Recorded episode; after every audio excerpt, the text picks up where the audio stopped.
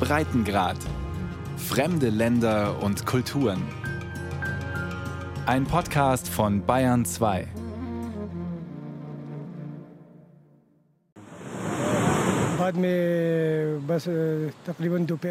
Das Wasser kam nach Mitternacht, so gegen 2 Uhr morgens. Gegen 7 Uhr war es an unseren Häusern, hat dann erst die Außenmauern zerstört und dann die ganzen Häuser.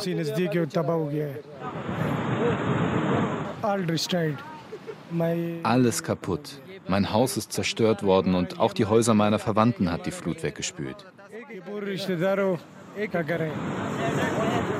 Fawad erinnert sich genau. Es war die Nacht des 26. August, ein Freitag, als die Flut Batana traf, sein Dorf. Es liegt an einem kleinen Nebenfluss des Sawat, des Flusses, der der Gegend hier den Namen gibt, dem Sawat-Tal. Mit ihren Smartphones haben es die Dorfbewohner gefilmt. Aus dem schmalen Rinnsal, das sie kannten, war binnen Stunden ein reißender Strom geworden. Ich war wach, weil es meinem sechsjährigen Kind nicht gut ging. So gegen zwei Uhr hörte ich, wie das Wasser stieg. Als ich rauskam, sah ich, wie hoch es schon war. Mir war klar, dass das eine Flut sein musste. Eine Flut, wie sie Mohammed Delim noch nie erlebt hatte. Vor zwölf Jahren habe es schon einmal große Überschwemmungen gegeben, erinnert sich der 62-Jährige aber das sei kein Vergleich gewesen zu dem, was jetzt geschah. 2010 war auch eine schlimme Flut, aber die Zerstörung war nicht so wie jetzt. Eine braune Brühe, die mit unvorstellbarer Wucht alles wegreißt, was ihr im Weg ist. Bäume, Brücken, Hütten, massive Häuser. Aus dem Bach von ein paar Metern Breite war ein gewaltiger Fluss geworden, der an manchen Stellen nun zwei, vielleicht 300 Meter breit war. Schon Ende Juni hatte es in Pakistan erste Warnungen gegeben. Die ungewöhnlich große und frühe Hitze könne gerade in der Himalaya-Region zu schweren Monsunregenfällen führen, hieß es im Fernsehen. Nur Tage später war es soweit. Hier in der Kleinstadt Bahrain hat es sie besonders getroffen. Bahrain liegt malerisch am Zusammenfluss der Flüsse Sawat und Daral in den Bergen des Hinduraj, die hier bis fast 7000 Meter hoch sind. Ein Touristenort bisher mit vielen kleinen Hotels und Pensionen.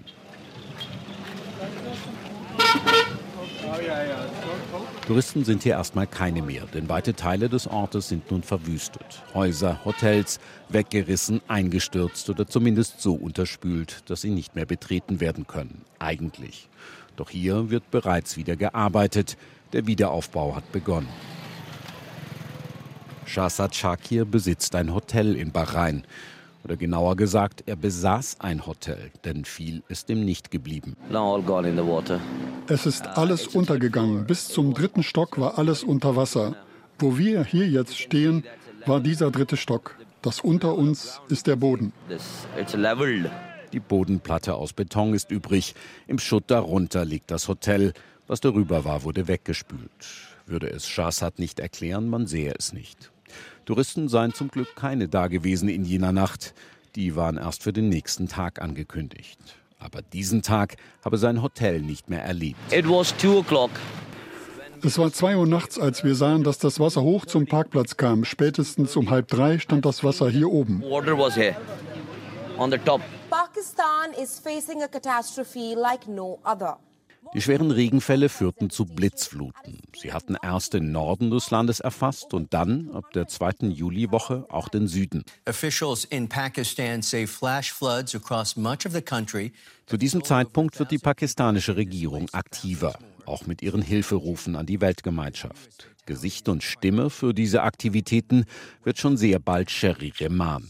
Die frühere Journalistin ist seit dem letzten Regierungswechsel im April 2022 Ministerin für Klimawandel. Ein Ministerium, das es erst seit 2017 gibt. Sherry Rehman gibt internationalen Medien nun nahezu pausenlos Interviews. Eindrückliche Sätze in perfektem Englisch, wie hier Ende August im englischsprachigen Programm der Deutschen Welle. Die Bilder sind herzzerreißend. Das Traurige daran ist, dass es nicht aufhört. Das Wasser kommt wie aus Eimern aus einem unbarmherzigen Himmel. Und wir sind jetzt in der achten Woche. Im Süden des Landes sehen viele Bezirke langsam aus, als wären sie Teil des Ozeans. Unsere Hubschrauber finden keine trockenen Stellen mehr, um Lebensmittel und andere Hilfsgüter abzusetzen. Wir müssen zum ersten Mal die Marine einsetzen, um ins Landesinnere von Pakistan zu gelangen, da ein Großteil des Landes einem kleinen Ozean gleicht. Schuld daran ist der Klimawandel. Das ist die zentrale Botschaft von Sherry Rehman und der gesamten pakistanischen Regierung. It is a climate catastrophe. I'm very clear. Es ist eine Klimakatastrophe. Ich bin mir da sehr sicher. Denn das ganze Jahr über haben wir ein Ereignis nach dem anderen erlebt. Extremes Wetter, eine Kaskade von Klimakatastrophen. Und das begann schon Ende Februar, Anfang März, als wir direkt vom Winter in den Frühling übergingen. Pakistan wurde zu einem der heißesten Orte auf dem Planeten. Im Süden war es 53 Grad. Und das war schon sehr belastend. Es gab viele Waldbrände in Gegenden, in denen wir ohnehin nur wenig Wald haben. Ich habe es selbst gesehen. Das war eine sehr belastende uh, Zeit. Ein Drittel des Landes, weite Teile der südlichen Provinzen Sindh und Belutschistan stehen zu diesem Zeitpunkt bereits unter Wasser. Was das für die Menschen heißt, sieht man hier in diesem Dorf im Sindh. Roshan Ali und sein Sohn Imam haben alles verloren. Gerade einmal vor zwei Monaten hatten sie ihr Haus fertiggestellt. Alle Ersparnisse hatten sie dafür verwendet.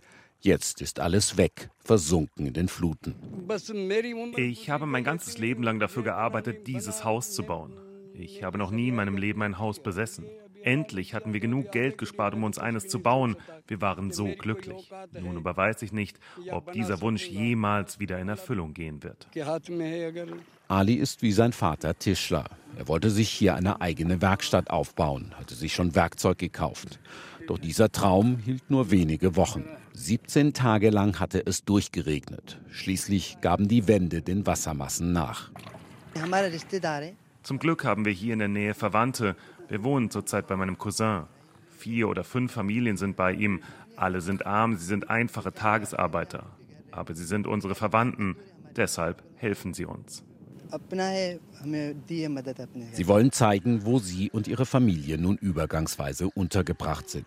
Auf der Fahrt ins Dorf zeigt sich, wie verheerend die Schäden der Flut sind. Fast jeder ist betroffen. Tausende Häuser sind überschwemmt. Noch immer steht das Wasser an vielen Stellen Meter hoch so auch in der Nachbarschaft des Hauses ihrer Verwandten. Auch dieses Haus hier ist umgeben von den Fluten. Es ist da drüben und wir müssen jeden Tag durchs Wasser stapfen. Ich bin meistens bei unserem zerstörten Haus, aber meine Kinder wohnen hier und sind in Sicherheit. Das alles ist sehr schmerzhaft. Mühsam arbeiten sie sich durch das Wasser, das teilweise hüfthoch steht. Überall sind Stechmücken und Fliegen. Malaria breitet sich zurzeit in der Gegend aus. In der Unterkunft leben jetzt mehr als 30 Personen auf engstem Raum. Normalerweise sind hier nur acht untergebracht. Meine Kinder sind krank, aber wir bekommen keine Medikamente. Wir kommen ja nicht mal aus dem Haus heraus. Es fehlt an so gut wie allem. Medikamenten, Essen und Trinkwasser. Die letzten Vorräte sind inzwischen fast aufgebraucht. Es ist der 10. September. UNO-Generalsekretär Antonio Guterres ist nach Pakistan gekommen, um sich das Ausmaß der Katastrophe anzuschauen. In Militärhubschraubern der pakistanischen Luftwaffe überfliegen er und seine Delegation die überfluteten Gebiete im Süden. Wasser, soweit das Auge reicht. Dörfer, Felder, kleine Städte, alles Land unter. Und wenn ein Dorf mal etwas höher liegt, sieht es aus wie eine Hallig im Wattenmeer. Antonio Guterres zeigt sich anschließend erschüttert. Wir haben der Natur den Krieg erklärt. Und wie wir hier in Pakistan sehen, schlägt die Natur mit verheerenden Folgen zurück. Der Klimawandel treibt die Zerstörung unseres Planeten weiter voran. Ich habe schon viele humanitäre Katastrophen in der Welt gesehen, aber ein Klimamassaker dieses Ausmaßes habe ich noch nie erlebt. Mir fehlen einfach die Worte, um zu beschreiben, was ich heute gesehen habe. Ein überschwemmtes Gebiet, das dreimal so groß ist wie die Gesamtfläche meines eigenen Landes Portugal. A flooded area that is three times the total area of my own country, Portugal. Mehr als 1300 Menschen haben ihr Leben verloren. Zig Millionen Menschen sind obdachlos. Ein Drittel des riesigen Landes ist überschwemmt. Vieh ist ertrunken und Ernten sind zerstört. Aber hinter diesen Zahlen steht menschliches Leid, das nicht zu beziffern ist. Er besucht ein Lager von Flutopfern, über 100 Zelte, die am Rande der Stadt Ustamuhammad in der Provinz Belutschistan stehen. In jedem eine Familie, hunderte Menschen haben so eine Zuflucht gefunden, vorerst.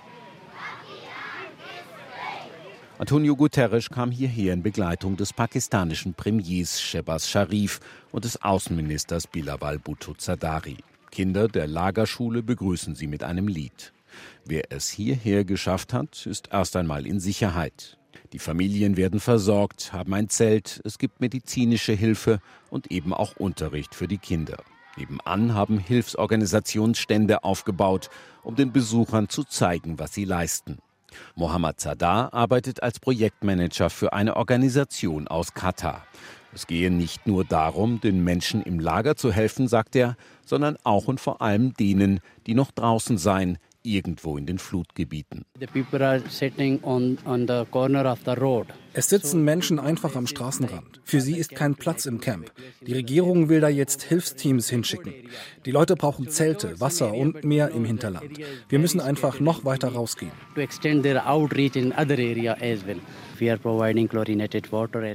Wir stellen geklortes Wasser zur Verfügung, Hygienesets, Chlortabletten, alles Mögliche. Es geht auch darum, Krankheiten zu verhindern. Sie haben ja keine Orte mehr, wo sie ihre Notdurft verrichten können. Die Toiletten sind zerstört, die Wasserversorgung.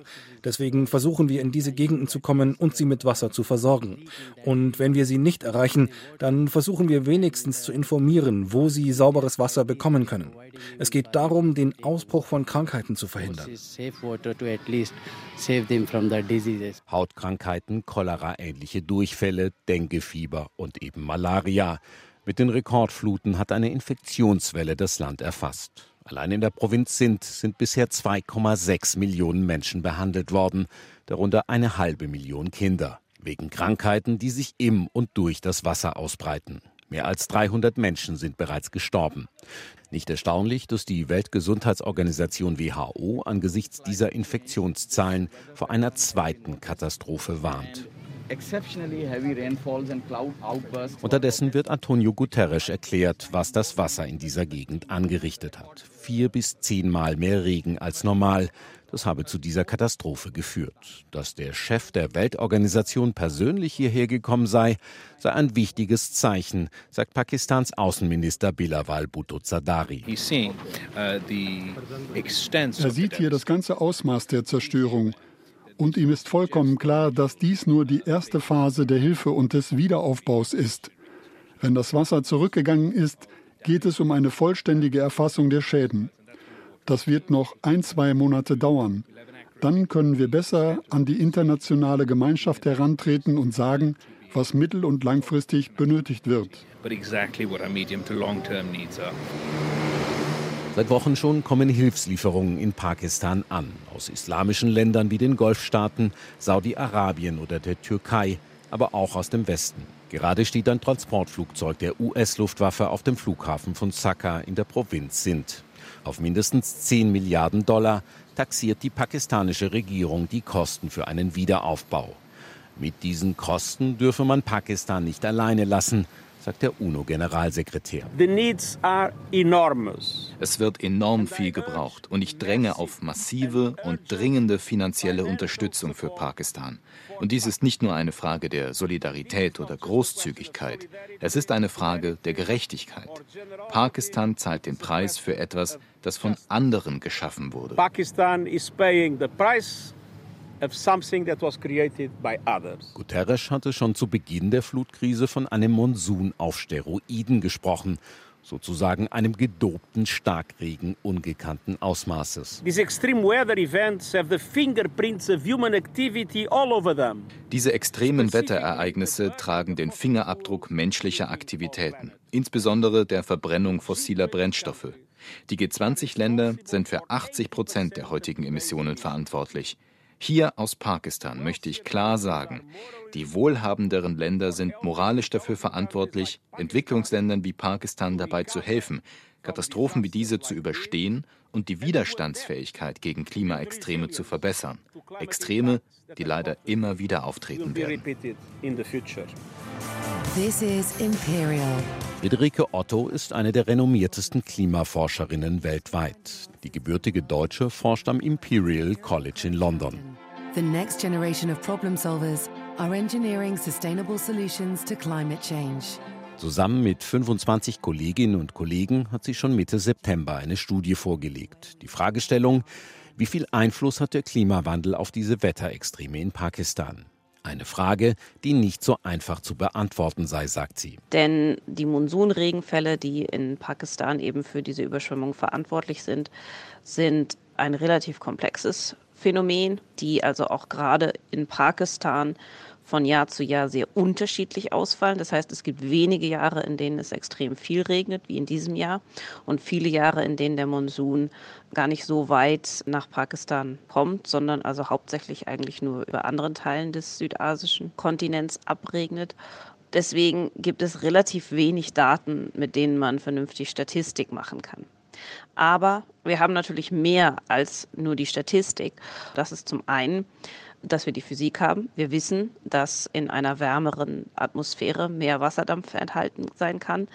Dieser Wasserdampf kommt im Wesentlichen als Extremniederschlag wieder raus. Das heißt, im globalen Mittel sehen wir eine Zunahme von extremen Niederschlägen.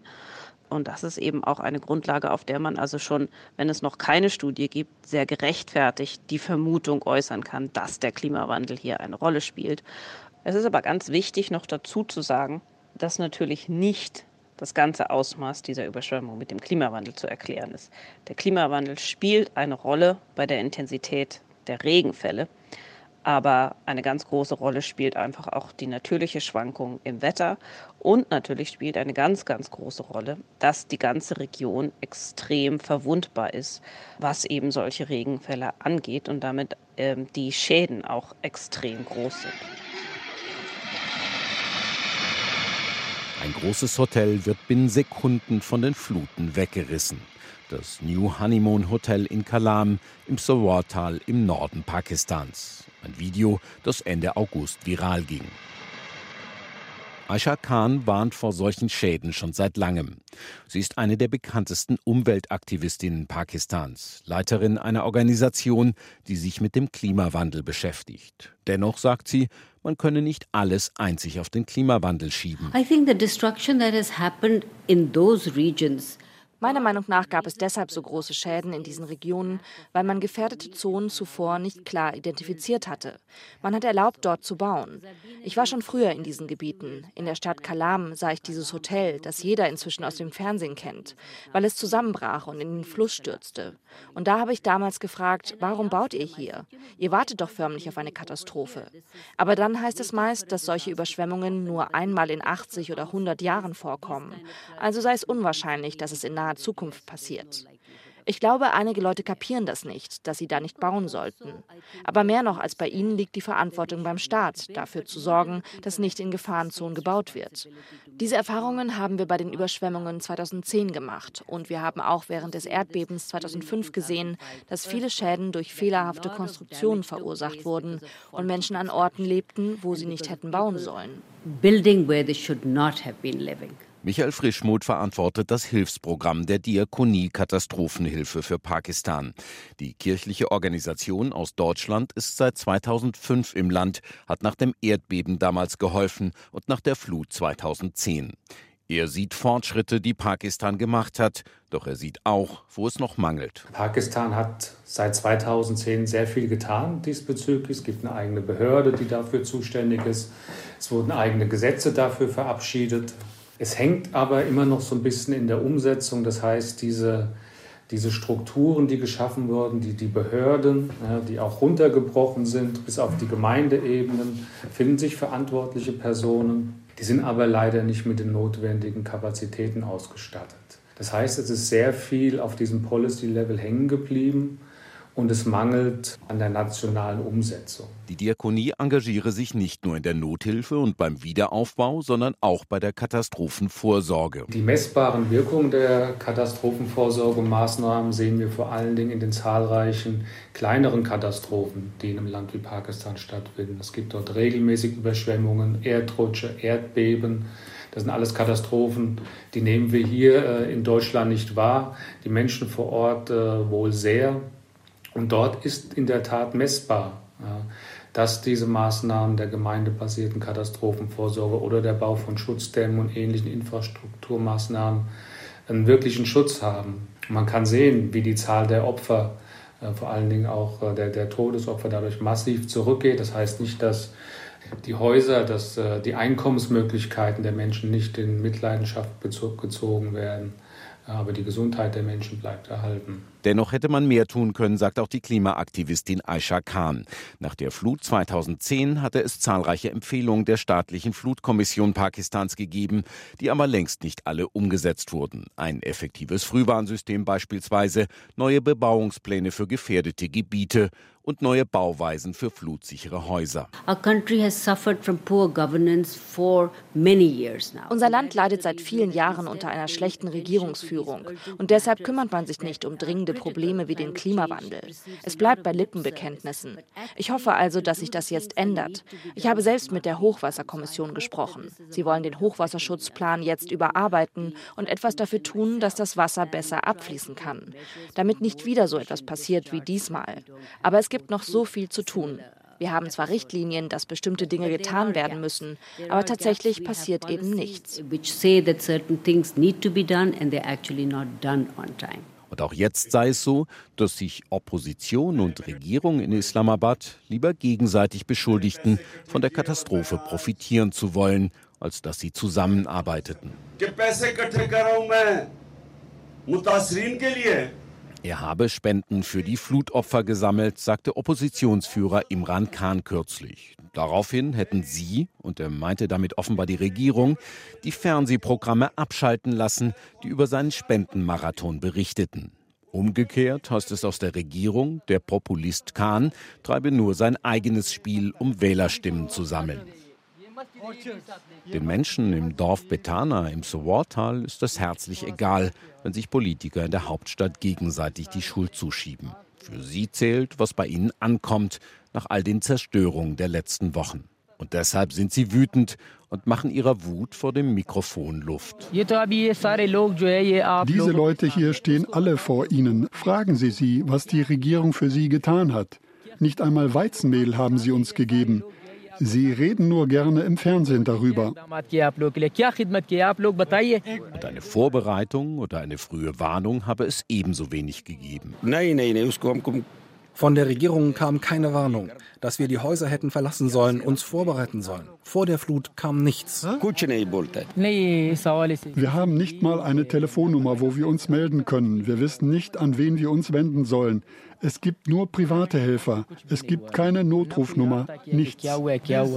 Aber vom Klimawandel haben Sie auch noch nichts gehört hier oben.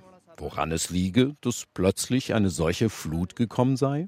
Dorfbewohner Mohammed Delim hat nur eine Erklärung. Nur Gott weiß, was passiert ist und warum es passiert ist. Ich weiß nichts darüber. Ich habe alles verloren. Das ganze Dorf ist zerstört. Ich bin obdachlos geworden. Ich weiß wirklich nicht, warum das mit uns passiert ist. Vielleicht ist Gott zornig auf uns. Ich bin am Ende.